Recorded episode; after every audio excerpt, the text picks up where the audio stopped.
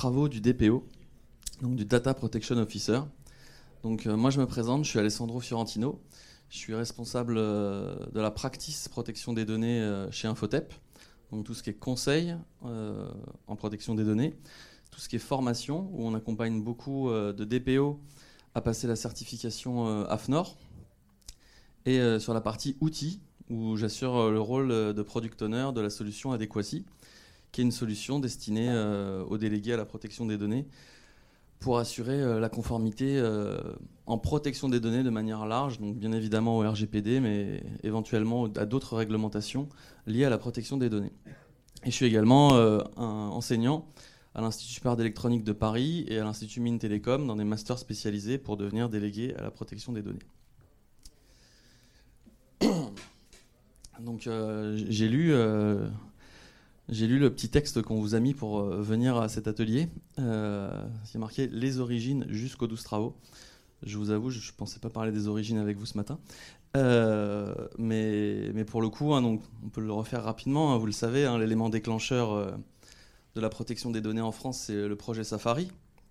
le 21 mars 1974, il y a l'article dans le journal Le Monde qui est publié par Philippe Boucher et qui va provoquer l'émoi, on va dire, de la population française et euh, pousser le gouvernement Mesmer à faire quelque chose qui donnera lieu euh, au rapport Tricot, qui dira qu'il faut une loi euh, liée à la protection des données personnelles et également une autorité administrative indépendante qui, fera, qui sera en charge de veiller au respect de la loi, qui sera donc la CNIL qui arrivera avec la loi du 6 janvier 1978.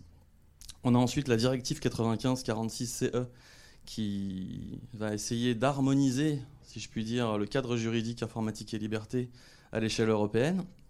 Ce ne sera pas forcément un succès, hein, puisque qui dit directive dit transposition, qui dit transposition dit interprétation. Et donc ça poussera la Commission européenne à faire une proposition de règlement en 2012 pour essayer d'uniformiser le cadre juridique informatique et liberté sans transposition du coup sans interprétation possible. Et c'est ce qui nous emmène euh, finalement euh, le, au 27 avril 2016, date euh, d'entrée en vigueur du RGPD. le législateur va laisser deux ans à l'ensemble des États membres pour se mettre en conformité avec une date d'application au 25 mai 2018. Et donc le RGPD va consacrer finalement cette fonction de délégué à la protection des données et, et lui donner quelques missions dans le texte, mais dans la pratique, on se rend compte qu'il y a beaucoup de choses à faire qui ne sont pas forcément dans le texte. Et donc chez Infotep, nous on a conceptualisé, parce qu'on s'est dit que c'était une fonction qui était quand même assez euh, herculéenne hein, au, fur et à mesure, et donc on a conceptualisé les 12 travaux du DPO. Ce n'est pas, les 12, euh, pas les 12 travaux d'Astérix, c'est plutôt les 12 travaux d'Hercule. Donc, euh, dans les grands chantiers euh, du délégué à la protection des données, le premier chantier qu'il faudra qu'il mène, ce sera la sensibilisation. Hein, le, DPO euh, doit sensibiliser ses métiers, dans un premier temps peut-être même les décideurs de son organisation pour avoir du sponsoring, et vulgariser le plus possible certains sujets pour démocratiser, si je puis dire, cette matière de protection des données au sein de son organisation. Donc, Effectivement, pour être. Euh, j'ai beaucoup de DPO dans la salle. Quelques-uns. Donc, euh, pour être un, bon DPO, il faut être également un bon communicant. C'est pas une option. Hein. Euh, donc, je dis souvent aussi, pour être un bon DPO, un bon DPO, il doit être cool. Un bon DPO, c'est cool. Un bon DPO ne dit pas non. Il dit oui, mais comment on va faire le truc hein. Moi, dans ma vie, j'ai trois colonnes j'ai les aidants, les soucis et les problèmes. Et si vous êtes un aidant, je vais travailler avec vous euh, souvent. Si vous êtes un souci, je vais vous esquiver très souvent. Et si vous êtes un problème, vous sortez de mon équation. Hein, J'ai pas le temps. Le DPO, il doit toujours avoir une posture d'aidant. Si le DPO est considéré comme un souci, on va pas le mettre dans la boucle au début. Hein. si c'est un problème, il mangera tout seul à la cantine. Donc euh, gardez bien ça à l'esprit. Hein. C'est le DPO, il doit être un aidant. Vous êtes une fonction support. C'est comme ça que ça doit marcher. Donc vous devez sensibiliser. Sensibiliser, vous devez également vous entraîner à sensibiliser sur différents formats. On ne sensibilise pas des décideurs avec un format 10 minutes, comme on va sensibiliser des métiers sur un format une heure ou deux heures en fonction de ce que vous êtes en mesure de faire au sein de vos organisations. Donc pour tout ça, il faut s'entraîner un petit peu euh, à sensibiliser et au fur et à mesure, bah, vous verrez, ça se passe bien.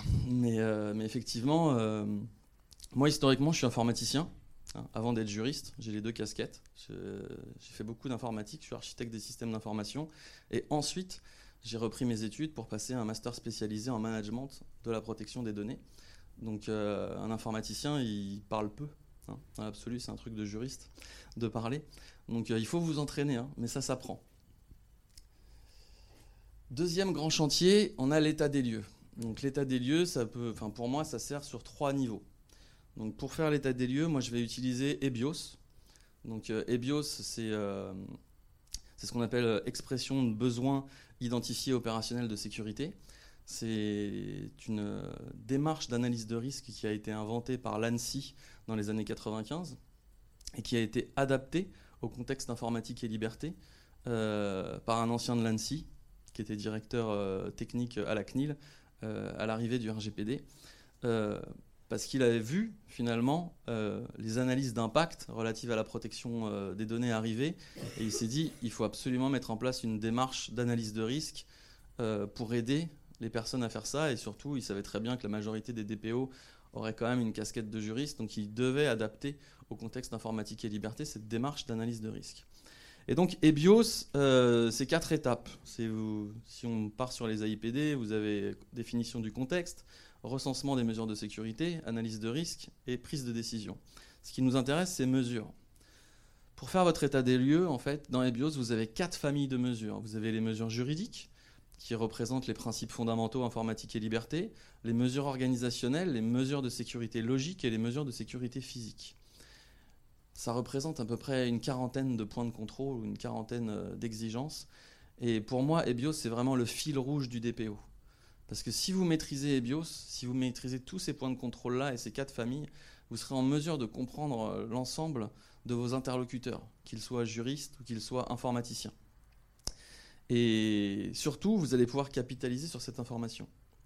Parce que toutes ces informations que vous allez pouvoir collecter lors d'un état des lieux, un, ça va vous servir à pouvoir euh, mettre en place un plan d'action. Hein, c'est quand même euh, l'objectif principal de faire, un état, pour, euh, de faire un état des lieux. Mais toutes ces informations, vous allez également pouvoir vous en servir pour répondre au principe d'accountability dans vos fiches de traitement. Et vous allez pouvoir également vous en resservir pour répondre au principe d'accountability et mettre en exergue les mesures face à vos risques dans vos analyses d'impact. Donc, EBIOS, enfin, les juristes qui m'écoutent, il y a un petit peu d'informatique là-dedans, mais quand vous en serez venu à bout, vous maîtriserez entre guillemets le spectre de l'ensemble des sujets nécessaires à un délégué à la protection des données. Et puis s'il y a des informaticiens, les principes fondamentaux informatique et liberté, euh, c'est pareil, il y a un moment, euh, une fois que vous les aurez appréhendés, euh, ça sera facile à traiter. Donc l'état des lieux, enfin moi aujourd'hui en tant que consultant, j'ai dû accompagner, je pense, plus de 500 entreprises à la mise en conformité RGPD.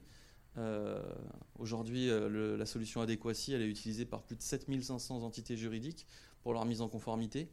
Donc euh, j'en ai vu hein, des DPO, des organisations. Et BIOS, c'est la clé. ça va vous permettre en plus d'industrialiser votre démarche d'accountability. C'est de la structurer et de l'industrialiser. Troisième grand chantier, la politique de protection des données. alors, c'est compliqué ce que je vais dire. Euh, mais pour moi, c'est un petit peu bullshit. C'est-à-dire que la politique de protection des données, en fait, on a un petit peu tous la même. Hein. Parce que la politique de protection des données, par définition, quand on, parle de politique de protection des données, on parle souvent de la politique de protection des données externe, c'est-à-dire celle qui sera communicable à l'extérieur. Elle n'a qu'un seul objectif, hein, votre politique de confidentialité ou votre politique de protection, de protection des données externes, c'est montrer au monde que vous avez les pieds sur terre vous imaginez, vous n'imaginez pas ce que je ressens quand je me connecte sur un site internet qui me parle encore de conformément à la directive 95. Ça veut dire que le site n'a pas été mis à jour depuis quand finalement? Donc l'objectif d'une politique de, de confidentialité, c'est bien de redire ce que tout le monde dit. Vous n'êtes pas là pour expliquer comment ça se passe chez vous. Ça éventuellement, ça se passe dans la politique de protection des données internes qui n'est pas communicable à l'extérieur. Et donc aujourd'hui, un site internet vous devez, à mon sens, avoir trois pages. Les mentions légales, pour répondre à la loi LCEN, hein, la loi euh, confiance économie numérique. la politique de confidentialité pour dire aux gens que vous savez que le RGPD est arrivé et qu'ils ont des droits et que vous avez mis des choses en place chez vous. Et la politique cookie pour répondre à la directive de 2002 et anticiper la directive e-privacy qui va un jour peut-être arriver. donc vraiment trois pages. Et dissociez bien ces sujets-là. Il y en a une qui va être assez enfin deux qui vont être assez figées, si je puis dire, la politique de confidentialité et les mentions légales. La politique de cookie a la vocation à évoluer au fur et à mesure que votre directeur marketing intègre des cookies dans votre site internet, puisque dans cette politique cookie, vous êtes censé faire l'inventaire des cookies qui sont déposés sur le poste utilisateur lorsque l'utilisateur vient sur votre site. Donc cette politique, elle, a la vocation en revanche à être dynamique. Euh, mais voilà, sur la politique. Mais donc c'est un, chantier pas trop compliqué. Après, ça peut le devenir si vous n'avez pas qu'un seul site internet. J'ai des clients, ils en ont 50 des sites internet. Donc là, l'enjeu est d'harmoniser les mentions légales en fonction euh, des directeurs de publication, qui, je vous rappelle, hein, c'est le représentant légal de l'entreprise, hein, le directeur de publication, c'est pas le directeur de la communication, non, non, c'est vraiment euh, le PDG de l'entreprise, le directeur de la publication la politique de confidentialité et la politique cookie. Donc c'est sûr que si vous avez 50 sites internet, là c'est un petit chantier quand même. Hein. et l'objectif est vraiment d'harmoniser. Quatrième grand chantier, la gestion de l'information et le recueil de consentement. Donc la gestion de l'information, euh, nous chez Infotep, on a appelé un chantier la formulaire tech. C'est quelque chose qui doit être synonyme pour vous, euh, finalement, si j'ai des juristes euh, qui m'écoutent. Vous avez la Contratech pour les contrats. Bah pour les formulaires, c'est pareil. Il y a la formulaire tech. L'objectif, c'est que le DPO puisse centraliser l'ensemble des mentions d'informations présentes sur l'ensemble des supports de collecte qui vont permettre de collecter des données personnelles. Je vous rappelle que les droits des personnes dépendent du fondement du traitement de données à caractère personnel. Donc vous devez avoir une vision claire des traitements, des fondements ou du fondement sur lequel repose ce traitement pour informer correctement les personnes des droits qu'ils vont pouvoir exercer et que vous devez garantir. Donc ça, euh, j'ai fait l'exercice dans, une grande mutuelle que je ne nommerai pas. C'était 157 supports de collecte différents, hein, que sur du papier. Hein. Je ne parle pas du numérique, hein. il y en avait encore plus. Mais du coup, il euh, bah, faut faire ça vite. parce que vous savez, c'est toujours le moment où le directeur marketing euh, vous lui dites il faut changer la mention, il vous dit mais tu plaisantes, je viens d'en imprimer 50 000. Ouais, mais donc il euh, faut faire un choix. C'est où euh, on va distiller les 50 000 mentions d'information, enfin formulaires avec des mentions d'information qui ne sont pas conformes et augmenter notre niveau d'exposition hein, en termes de sécurité juridique, ou on va faire un choix et on va réimprimer 50 bulletins d'adhésion, peut-être. Mais c'est important parce qu'effectivement, tout ce qui a vocation à être imprimé plusieurs fois, vous devez être ça doit être nickel hein, en termes de mention d'information. Donc ça, c'est vraiment la formulaire tech. Après, on a le consentement derrière ce chantier-là, parce que vous avez des formulaires euh, de collecte qui vont reposer sur le consentement des personnes concernées. Donc euh, le consentement, il n'a pas vraiment changé. Hein. Euh, depuis le RGPD, il avait déjà quatre attributs. Le consentement, il doit être libre, il doit être spécifique, il doit être univoque et il doit être éclairé. Hein, donc en clair, libre, si je refuse, bah, tout va bien, j'ai le droit de refuser, je ne vais pas avoir de conséquences à mon refus. Éclairé, pour consentir, il va falloir que j'ai assuré le principe d'information, c'est-à-dire que j'ai bien informé la personne pour qu'il puisse consentir de manière éclairée. Spécifique, c'est il doit consentir à une chose et pas plein de choses euh, dans une même phrase, c'est pas possible. Euh, et univoque, je dois être en mesure de prouver qu'il a fait un acte positif clair. Et la seule nouveauté finalement qu'a introduit le RGPD, c'est assurer la traçabilité des modalités de recueil de ce consentement. Donc euh, il y a différents types de solutions qui existent, hein, mais le texte il parle d'assurer la traçabilité des modalités de recueil. Donc si j'enregistre la manière dont je recueille le consentement, je réponds à la loi il y a ce qu'on appelle des consent management platforms qui vous permettent d'enregistrer la chaîne de consentement de manière unitaire, où là vous êtes en mesure de dire telle personne a consenti de telle manière. Ça va au-dessus de la loi. Mais si vous avez des ambitions de data broking, vendre des données personnelles, bien évidemment, c'est très intéressant de pouvoir vendre un nombre de consentements. Si vous n'avez pas d'ambition de vendre de la donnée personnelle, parce que vous n'êtes pas un data broker, je pense qu'assurer la traçabilité des modalités de recueil suffit amplement en fait hein, à répondre à la loi. Donc euh, sur le consentement, euh, après il faut faire attention. Hein. c'est avec la Privacitech, je suis également vice-président de l'association Privacitech. On travaille aujourd'hui sur un programme qui s'appelle Junior Privacy pour euh, étudier les techniques prédatrices de données à caractère personnel sur les 12-17 ans des réseaux sociaux. Et donc on, identifie des techniques prédatrices qui sont l'extorsion du consentement, le, détournement de consentement, euh, par exemple. Et donc faites très attention à, ne pas finalement mettre en œuvre une technique prédatrice. Hein. Parce que le consentement, il doit être spécifique. C'est comme l'exécution du contrat. Hein. C'est là que je vous parle de consentement, mais si on est sur un traitement qui repose sur l'exécution du contrat, euh, vous ne devez pas asservir. Enfin la finalité, elle doit être strictement nécessaire à l'exécution du contrat. Vous ne pouvez pas euh, asservir une sous-finalité qui ne serait pas strictement nécessaire à l'exécution du contrat et me mettre ça sur l'exécution du contrat. Ça ne marche pas. C'est une technique prédatrice, ça, justement. D'accord? Vous avez un exemple concret pour les jeunes de 12 à 17 ans sur l'extorsion? Euh, oui, j'ai plein d'exemples concrets. Euh, on a par exemple l'extorsion de consentement. Vous allez signer des CGU. Euh, et dans ces CGU, c'est-à-dire au fond, la CGU, elle va, elle va s'appuyer sur l'exécution d'un contrat, hein, puisqu'il y aura des articles à respecter derrière ces conditions générales d'utilisation. Et je vais avoir une multitude, je vais avoir une multitude de sous-finalités que quand j'accepte les CGU, bah, finalement, j'accepte, qui ne sont pas strictement nécessaires à l'exécution du contrat. C'est, imaginons, je prends Facebook, j'accepte les, conditions générales de Facebook, il y a plein de finalités euh, que j'ai acceptées, et je peux vous dire que je peux poster des trucs sur, mon mur sans accepter tout ça, en fait. Hein. Mais ce qui l'intéresse, c'est pouvoir euh, envoyer mes données personnelles à des partenaires pour qu'ils puissent me proposer des nouveaux modules, des nouvelles... Enfin, il y a plein de choses. Hein. Il y a la mise à jour de l'OS, tout simplement. On a tous un téléphone dans notre poche. Au moment où vous mettez à jour votre OS, il y a des nouvelles finalités, hein. il y a des nouvelles fonctions. Vous passez pas au moment où vous voulez mettre à jour votre OS, vous dites oui, oui, mais à jour, déjà c'est long. Donc quand c'est fini, vous êtes content. Vous passez pas du temps à dire alors ça, cette nouveauté, je dis oui, cette nouveauté, je dis non. Personne ne le fait. Et ça, finalement, c'est des méthodes d'extorsion de consentement. Ils font passer euh, sous couvert d'une exécution de contrat des nouvelles sous-finalités ou des nouvelles finalités qui sont pas très claires, euh, sont pas très claires. Et ça, il y en a plein.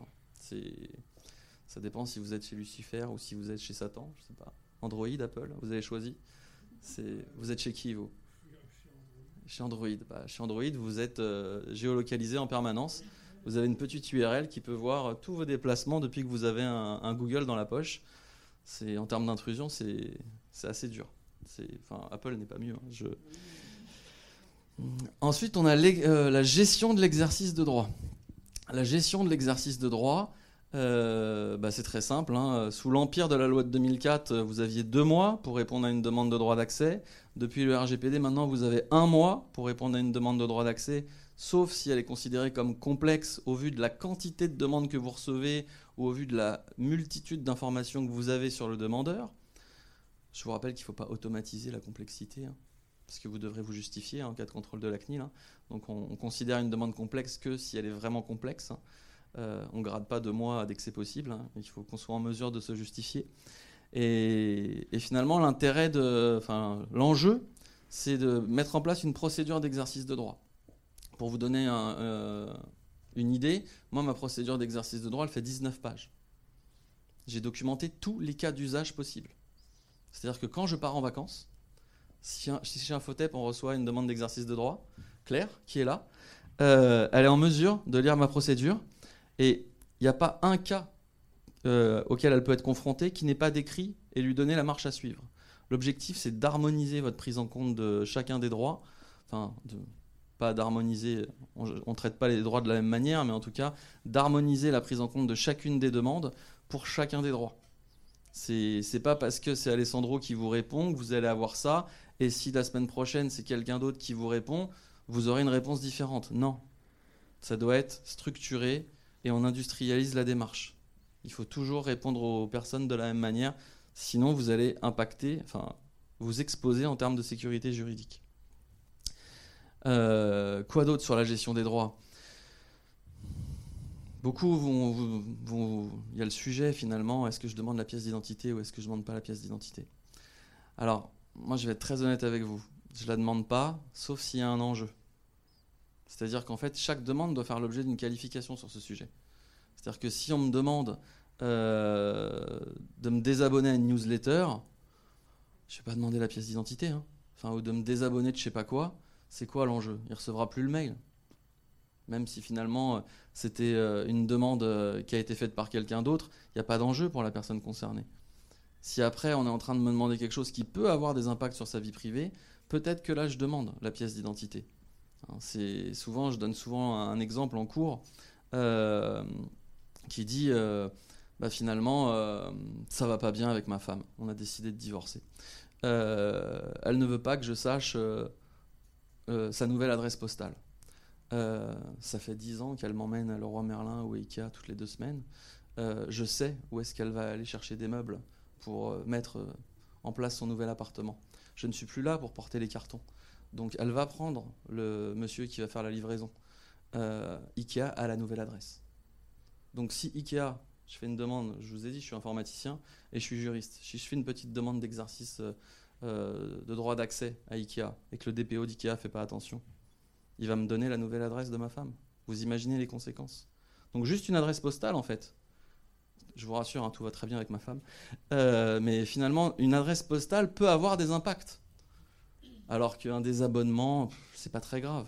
Donc réfléchissez toujours. Si c'est une demande qui est faite de manière délibérée par quelqu'un qui veut du mal à la personne concernée, quel peut être l'impact? S'il y en a, je demande la pièce d'identité. Après, il y a le sujet de la durée de conservation de cette pièce d'identité. La loi vous autorise un an, 365 jours.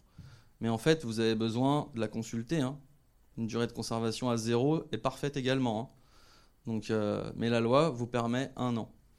Donc, euh, en sachant que votre euh, gestion de l'exercice de droit va engendrer un traitement de données à caractère personnel. Il faudra faire une fiche de traitement également, et que la durée de conservation de la gestion de l'exercice de droit, on est sur 5 ans. Droit de recours. Mais par contre, si vous intégrez une pièce justificative, pièce d'identité, la conservation de la pièce, elle, c'est un an. Donc ça, vrai chantier du DPO aussi, malgré tout, pour assurer euh, que ça soit propre et que ça soit bien fait. Chantier suivant, le registre. Bon, alors là, c'est le, cœur de la guerre. Hein. Le registre, c'est la pierre angulaire de votre conformité. Tout doit être lié au registre. Si votre registre est bien fait, vous aurez des mentions d'informations qui, se, qui seront rattachées à, à, vos traitements. Vous aurez peut-être des exercices de droit qui seront rattachés euh, à vos traitements, puisque vous allez répondre à des demandes d'exercice de droit en fonction des traitements. Vous allez avoir des PIA qui sont en lien avec vos traitements. Vous allez avoir des sollicitations en tant que DPO qui seront en lien avec vos traitements, parce que vous avez été sollicité cinq fois sur tel et tel traitement, et vous voulez savoir qui vous a sollicité sur tel ou tel traitement. Donc là, il y a deux démarches. Où le DPO, il prend la main, il fait des entretiens métiers. Donc ça, c'est bien pour les petites entreprises. Moi, je pense que quand on est une grande entreprise, il faut sensibiliser, on revient au début, les métiers, vos référents informatique et liberté, comme on les appelle, euh, à faire des fiches de traitement pour que vous puissiez juste approuver les fiches. Vous pouvez pas, si vous êtes DPO d'un grand groupe, euh, garder la main sur 1200 fiches, c'est pas possible. Et puis, gardez à l'esprit que une des missions du DPO, c'est quand même lancer une dynamique de conformité. Si tout repose sur vos épaules, le jour où euh, le mercato des DPO sonne à votre porte et que vous partez ailleurs pour gagner plus d'argent, la conformité s'arrête dans votre entreprise. C'est pas possible ça. Donc vous devez vraiment autonomiser, si je puis dire, euh, vos métiers à être en mesure de faire des fiches de traitement vulgarisées, sensibilisées. C'est pas. Je dis souvent à mes élèves aussi, euh, quand vous faites un entretien avec euh, les métiers, qui dit merci à qui à la fin? C'est le DPO qui dit merci au métier? Merci monsieur le métier d'être venu faire une fiche? On a un vrai problème. Hein. C'est pas la fiche du DPO, hein. c'est le métier qui doit remercier le DPO de l'avoir aidé à faire sa fiche. Ça, c'est super important aussi. Hein. C'est pas vos fiches. Il hein. n'y a rien dans le texte qui dit que le registre, euh, c'est le DPO qui le fait déjà. Hein. Si je lis le texte, c'est le, responsable de traitement. J'ai jamais vu de responsable de traitement faire un registre, disons-nous les choses clairement. Mais du coup, euh, si c'est le DPO, si c'est le registre du DPO, bah, s'il n'est pas fait, c'est de votre faute. Non, non. C'est le registre des métiers. Chaque euh, référent opérationnel doit tenir ses fiches concernant sa partie. Le DPO, lui, il est là pour accompagner, endosser une fonction support, comme je l'évoquais tout à l'heure, pour réaliser la fiche. Mais quand vous êtes dans un grand groupe, vous ne pouvez pas garder la main sur tout, hein, c'est pas possible. Vous êtes un chef d'orchestre, comme ils disent. Ensuite, on a DPO et gouvernance. Donc effectivement, il y a la posture du DPO. On y reviendra tout à l'heure. Il faut que le DPO il soit identifié dans l'entreprise. Un DPO, euh, on ne connaît pas sa tête, on ne connaît pas son nom, on ne l'appelle pas quand il y a un nouveau projet. Donc il faut qu'il y ait un DPO qui soit identifié dans l'entreprise. Et donc souvent, moi, quand j'ai un DPO qui a besoin de sponsoring et il me dit ah, c'est compliqué, je ne suis pas encore identifié, je prends euh, rendez-vous avec le responsable de traitement et je fais écrire une belle lettre au responsable de traitement. La protection des données fait partie des valeurs piliers de notre organisation. Euh, dans ce cadre, nous avons désigné notre nouvelle DPO avec la photo de la nouvelle DPO. Je tiens à, votre plus grande collaboration avec notre nouvelle DPO et éventuellement cette petite lettre, elle part avec la fiche de paye du mois prochain. Comme ça, tout le monde a vu la tête du nouveau DPO. Tout le monde a vu que le président directeur général, a fait une petite lettre pour dire écoutez-la ou écoutez-le. C'est important. Ça permet d'optimiser le sponsoring et d'identifier correctement le DPO. Et puis il y a la gouvernance. Quand on a commencé, nous, à faire beaucoup, beaucoup de missions RGPD, on nous posait deux questions, tout le temps les mêmes. Comment on s'organise et par où on commence? Donc le par où on commence, je suis en train de vous le faire. Hein. Au final, c'est les 12 travaux du DPO. Et comment on s'organise? Eh ben, Chez Infotep, en 2017, on a fait une étude sur les différents schémas organisationnels de gouvernance. Et on a interviewé des grands DPO internationaux, on a interviewé des grands DPO franco-français, euh, la CNAF, hein, pour euh, ne pas le citer, euh, parce qu'effectivement, multi-entité, mais sur un contexte vraiment franco-français, il y a la CNAF, il y a les CAF dans tous les départements. Comment vous vous êtes organisé? Et puis j'avais été voir mon ami Pierre-Yves Lastic, Chief Privacy Officer de Sanofi Monde, qui gérait 110 DPO dans le monde avec des réglementations différentes dans le monde. Comment euh, vous gérez votre gouvernance dans ce contexte-là? C'est pas la même chose. Et donc on a identifié quatre schémas organisationnels de gouvernance que vous pouvez retrouver euh, dans les 12 travaux du DPO. Euh, je vous mettrai le lien pour télécharger l'étude si vous le souhaitez après.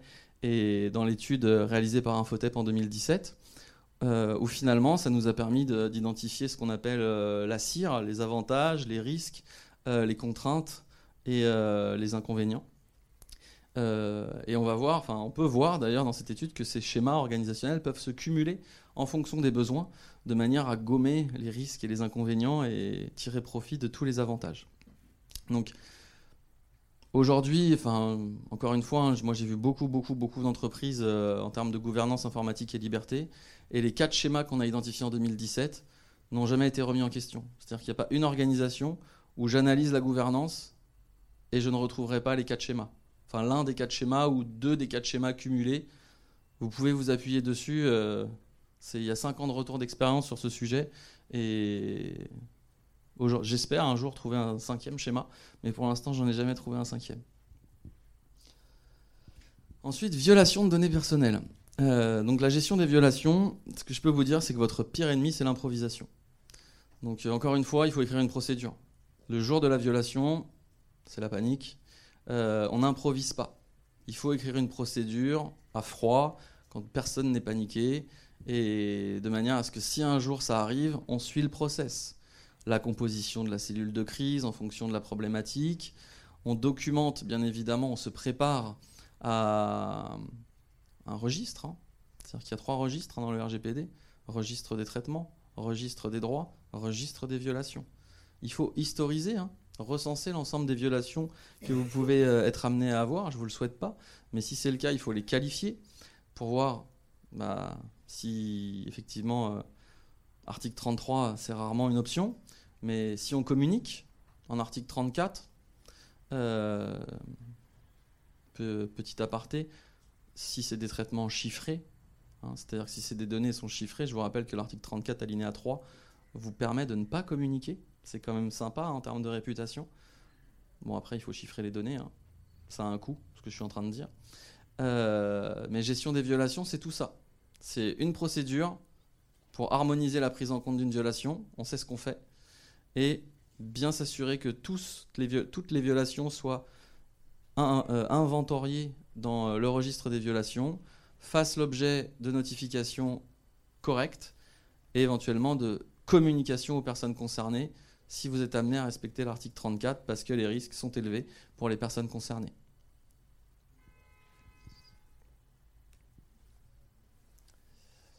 Chantier suivant, c'est l'analyse d'impact. Ça aussi, c'est un gros chantier. Euh, pour tous les traitements à risque, vous devez faire une analyse d'impact. Hein, s'ils répondent à deux des neuf critères euh, du Comité européen de protection des données. Euh, donc bah, ça c'est pareil, hein. je reviens à état des lieux. Si vous avez utilisé EBIOS pour faire votre état des lieux, vous avez recueilli des informations très intéressantes pour vous justifier et répondre au principe d'accountability dans vos fiches, et vous avez déjà fait la moitié d'une analyse d'impact. Parce que finalement, vous n'avez plus que risque et décision à traiter. L'ensemble du contexte et le recensement des mesures de sécurité, vous êtes censé l'avoir fait avant. Parce que le plus dur dans les analyses d'impact, c'est obtenir l'information. Donc moi, je pense que ça doit passer, enfin, la conformité, elle doit passer également par une cartographie applicative. J'ai la liste des applications dans mon entreprise. Je sais comment ces applications sont sécurisées, quelles sont les mesures appliquées? Prenez bien la différence entre une mesure applicable et une mesure appliquée. Hein, des fois, le DSI, euh, il rêve. Hein. C'est votre politique de sécurité des systèmes d'information. Qu'est-ce qu'il y a marqué dedans? Des mesures applicables? Parce que euh, il a encore beaucoup d'espoir, votre DSI Ou est-ce que ce qui a écrit dans la PSSI, c'est des mesures appliquées? On ne met pas de mesures applicables dans un PIA, hein. sinon ça va mal finir. Le contrôleur de la CNIL, il veut voir. Donc euh, ce qu'on vend dans une analyse d'impact relative à la protection des données, c'est des mesures appliquées. Hein. Donc gardez bien ça en, tête et gardez aussi en tête que quand le traitement évolue, parce que ça je le vois tout le temps, euh, le PIA n'a plus de valeur juridique. C'est pas parce que vous avez fait un PIA sur un traitement il y a six mois, entre-temps le directeur marketing ou le directeur commercial il a mis à jour le traitement et il collecte plus de données personnelles que prévu, bah, il faut refaire le PIA, hein. c'est pas le même. Hein. au moins le mettre à jour, si ça n'a pas beaucoup bougé mais une revue est nécessaire. Hein. Privacy by Design, alors ça aussi c'est un sujet que j'aime. J'ai fait une thèse euh, professionnelle euh, en 2012 sur le sujet. Euh, je vais être très bref. Je lis souvent, enfin dernièrement j'ai lu même dans un journal spécialisé que faire du privacy by design c'était faire une fiche de traitement et faire un PIA. Alors ça c'est oui, c'est du privacy by design pour les pauvres. Et puis même juridiquement, j'ai jamais vu que répondre à deux articles permettait d'être en conformité à un troisième. C'est pas possible. C'est pas parce que je réponds à l'article 30 et à l'article 35 que je suis en conformité à l'article 25. C'est pas possible ça, comme raisonnement. Donc faire des PIA, enfin faire du privacy by design, excusez-moi, c'est mettre en place des PETs. Des PETs, c'est ce qu'on appelle les Privacy Enhancing Technology. C'est en canadien, on parle de technologie renforçant la vie privée, et en français, on parle de solutions juridico-techniques. Euh, on n'a pas les, mêmes phrases, mais en clair, c'est mettre en place des dispositifs techniques qui vont automatiser la réponse à des exigences juridiques. C'est-à-dire qu'un dispositif de purge, c'est un PETS. Parce que vous avez défini une règle de gestion, et moi, tous les matins, quand je vais au travail en tant que DPO d'Infotep, j'ai mis en place des dispositifs de purge un peu partout.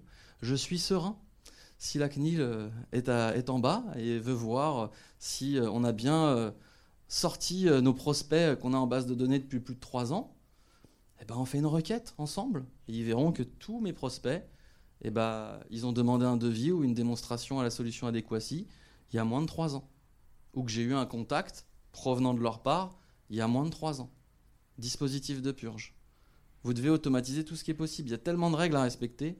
Si vous faites tout à la main, et que vous comptez sur euh, bah, l'engagement d'un informaticien à faire ça à la main, je ne dis pas que les, informaticiens ne sont pas des personnes engagées, hein, mais ils ont aussi beaucoup de choses à faire. Hein. Donc attention. Qu'est-ce que vous entendez par faire à la main bah, Il fut un temps, euh, je faisais des requêtes en tant qu'informaticien. Qu'est-ce qu'il y a plus de 3 ans? Ça, je supprime. Périodiquement. Donc euh, à chaque fois, je passais, je faisais ma requête, ça, on devrait plus l'avoir, je supprime. Mais c'était moi. Si j'avais autre chose à faire ce jour-là, euh, les données étaient toujours là. Alors que si vous mettez un script qui tous les jours à minuit, il regarde, et s'il doit trancher, il tranche, et il évacue, vous êtes en conformité tous les matins.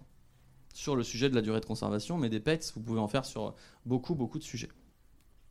Gestion des contrôles. Je vous rappelle, il y a quatre contrôles Contrôle euh, sur pièce. La CNIL vous envoie un gentil mail pour vous demander des justificatifs. Euh, contrôle euh, sur convocation. dans l'hypothèse où vous seriez un indépendant hébergé dans un appartement de particulier, hein, si votre entreprise, l'adresse de votre entreprise, c'est aussi l'hébergement d'un particulier, la CNIL ne vient pas faire de contrôle. Enfin, elle a le droit, mais elle ne le fait pas. Donc, elle vous convoque dans ces cas-là. le plus vicieux, contrôle à distance. Euh, à l'heure où je vous parle, ça se trouve, euh, je suis en train d'être contrôlé. Je, recevrai un gentil mail également ce soir et ça sera une mise en demeure parce que j'avais un cookie qui allait pas bien. Euh, donc, d'où l'intérêt de les politiques dont on parlait tout à l'heure. Et le quatrième, le contrôle sur place, celui qui fait le plus peur. Donc, encore une fois, procédure. Il ne faut pas improviser en cas de contrôle. Il faut avoir mis en place une procédure et même s'entraîner. Entraînez-vous à vous faire contrôler faire des simulations. Entraînez-vous. Moi, j'ai arrêté parce que malheureusement, euh, ma tête est quand même relativement bien connue chez mes clients, donc ça ne marche plus. Mais il m'arrive d'envoyer des amis à moi pour contrôler des clients. La directrice juridique m'appelle, elle me dit je veux faire une simulation.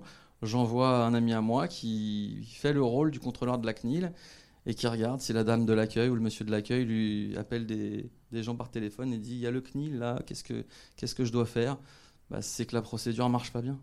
Parce que normalement, à l'accueil, il sait ce qu'il doit faire. C'est un peu comme si vous aviez un contrôle euh, de l'inspection du travail. Hein. Il faut un process. Hein. Donc mettez en place une procédure pour suivre la procédure. Et puis aussi, si vous avez, des... si vous avez plusieurs établissements, il faut aussi que dans chaque état, vous n'êtes pas à l'abri d'être contrôlé dans un établissement. Hein. Ce n'est pas forcément au siège que ça se passe. Donc n'oubliez pas les établissements de votre entreprise. Dernier euh, chantier, la revue des contrats. Bon, là, il faut, il, faut être fort. Hein. Euh, la première chose que vous devez faire, c'est mettre en place un process pour que les nouveaux contrats soient en conformité. Pour qu'il n'y ait plus un, seul nouveau contrat où vous ne délimitez pas les responsabilités avec les différents tiers, que vous soyez dans une co-responsabilité, que vous soyez dans de la sous-traitance. Concentrez-vous sur les nouveaux contrats. Il sera après vous traiter l'historique, mais le pire que vous pourriez faire, c'est vous concentrer sur l'historique en laissant filer les nouveaux parce que du coup, vous n'aurez jamais fini dans ces cas-là. Donc concentrez-vous vraiment sur mettre en place un process pour que chaque nouveau contrat signé euh, fasse bien l'objet d'une annexe euh, ou de clause, peu importe, appelez ça comme vous voulez, ça dépend de la qualification euh, de la relation. mais sécurisez le futur pour vous concentrer sur le passé. Donc après, voilà, pour finir, je voulais revenir avec vous sur la posture du DPO. La posture du DPO, donc effectivement, moi des DPO, j'en forme à peu près 150 par an. Hein, en fonction des deux écoles dans lesquelles j'anime des masters et les DPO qui viennent chez Infotep pour passer euh, la certification, enfin, pour se faire accompagner au passage de la certification AFNOR. Et ce que je peux vous dire, c'est que des DPO, moi j'en rencontre tout le temps trois types. Et ces postures-là, finalement, c'est simple. On a le DPO qui va faire à la place. Celui-là, il perdra ses cheveux, un petit peu comme moi. Euh, et il aura peut-être loupé sa mission. Parce que je vous le dis, être DPO, c'est lancer une dynamique de responsabilisation. C'est du leadership. Il faut les autonomiser, les métiers. Si la conformité repose que sur vos épaules, le jour où vous partez, votre entreprise ne, ne, sera plus en conformité. Donc c'est pas possible. Le faire à la place, c'est bien quand vous êtes une TPE. Parce qu'il n'y a pas de direction, il n'y a pas de service, on est une équipe de 15. Bon, ok, si vous avez besoin déjà d'un DPO euh, sur une équipe de 15, c'est que vous traitez de la data. Hein. Donc euh, n'y a pas forcément de sujet. Et éventuellement, il peut faire à la place. Mais à partir du moment où vous êtes dans un. quand vous avez des directions, il faut les autonomiser, les métiers. Vous devez endosser une posture du faire avec. Vous êtes une fonction support, je vous l'ai dit. Et une fois que le sujet est maîtrisé, vous faites faire. Et en fait, c'est pas terminé. C'est-à-dire qu'à chaque nouveau sujet, vous pouvez reprendre une posture de faire avec, une fois qu'ils sont autonomes, vous leur faites faire. Et s'il y a un sujet très très très très très compliqué, bah vous pouvez même repasser sur du faire à la place. Mais c'est un jeu de posture. Donc euh, ne pensez pas euh, un DPO qui a une seule posture, ça marche pas. Le DPO, il doit se balader entre le faire avec et le faire faire. Et si vraiment c'est compliqué, peut-être il prend la main. Mais ça doit rester euh, une exception. Est-ce que vous avez des questions? J'ai dit beaucoup de choses. Euh, quand on a des réglementations qui se percutent avec la réglementation du RGPD. Attendez, on va, on va vous, don- on va vous donner un micro.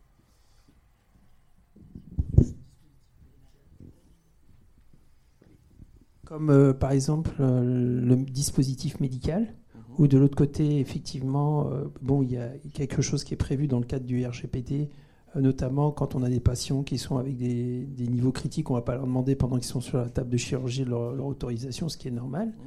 Euh, la question, c'est par exemple sur la conservation des données. Effectivement, il y a des réglementations qui disent, on, dans le cadre, alors c'est pas très clair non plus, mais il faut garder ces données-là parce qu'effectivement, le patient qui se fait opérer, par exemple sur une chirurgie qui est relativement lourde, on va pas voir la conséquence dans un mois, on va pas la voir dans deux mois, peut-être qu'on la verra dans un an. Alors, je j'arrive pas bien à définir le- la chose, mais je vais vous répondre avec une règle générale. Oui, Euh, c'est ce qu'on appelle la loi des autres textes en protection des données. Si la CNIL euh, dit vert, mais que le code de santé dit rouge, c'est le code de santé qui a raison. d'accord. Donc euh, c'est toujours le, le code sectoriel qui prendra la main sur la doctrine générale.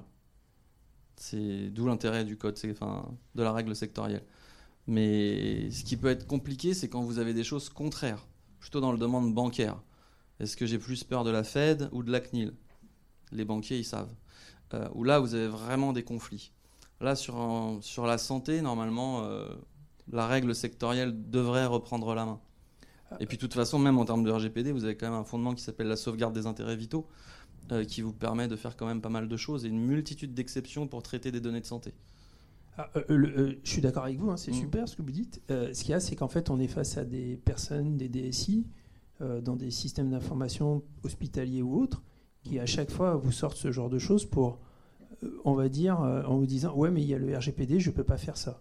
Euh, mais moi, par exemple, sur un patient, j'ai besoin de collecter cette donnée, de la garder un certain temps, parce que je dois faire le suivi et je dois vérifier via une étude euh, potentiellement si on a mis en place une certaine pratique opératoire. Dans ces cas-là, c'est un nouveau, c'est un autre traitement. Si vous devez faire euh, de la recherche derrière sur quelque chose, il faut aller sur une des, MR, hein, les méthodologies de recherche. Mais effectivement, peut-être que le DSI vous dit non, ce traitement-là, c'est le suivi du patient, c'est pas un, un traitement euh, de recherche. Et dans ces cas-là, il faut vraiment euh, qualifier le besoin et peut-être créer un nouveau traitement qui sera alimenté par le traitement qui vous intéresse. hein. Soyons, disons-nous les choses clairement, parce que vous devrez euh, informer la personne, à part si elle est en train de se faire opérer et que vous l'informerez plus tard. Euh, mais dans ces cas-là, c'est peut-être un deuxième traitement. Parce que, par exemple, on a un cas, par exemple, d'une réglementation pour obtenir sa certification pour être, euh, pour pouvoir être hôpital, c'est-à-dire, enfin, surtout pour les cliniques en particulier, de dire, Mhm. ben, je peux pratiquer tel type de chirurgie. Effectivement, on a euh, un organisme qui vérifie la qualité et à un moment donné qui veut, euh, ben, euh, sur ce patient-là, qu'est-ce qui s'est passé? Est-ce que vous pouvez me faire suivi sur Mais rien que dans votre phrase, je sais que c'est pas le même fondement. Parce que vous passez une certification dans votre intérêt légitime. D'accord.